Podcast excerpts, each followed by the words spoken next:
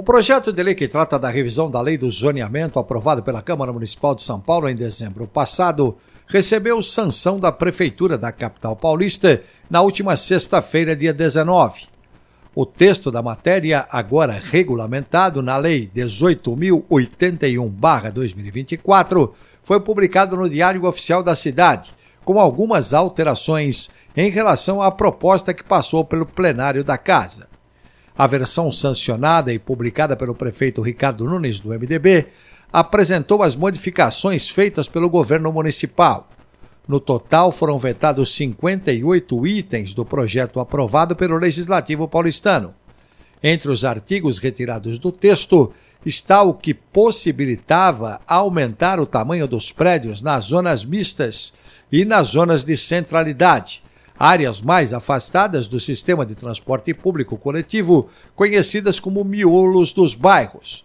Com isso, ficam mantidos os atuais limites de 28 metros nas zonas mistas e de 48 metros nas zonas de centralidade. O governo municipal também vetou o artigo que modificava o processo sobre o tombamento de imóveis na cidade. O projeto aprovado determinava que a decisão final teria que passar pela Câmara.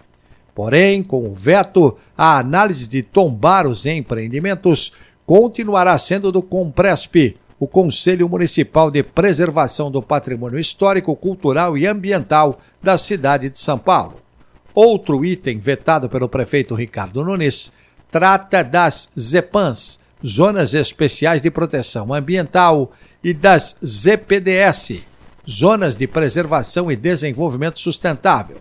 A proposta acatada pelo plenário permitia a implantação de unidades de habitação social nessas áreas. Agora, com a revogação do artigo, volta a ficar proibida a produção de moradia popular nestes zoneamentos. Mais detalhes no texto do jornalista Marco Calejo no portal da Câmara sãopaulo.sp.leg.br.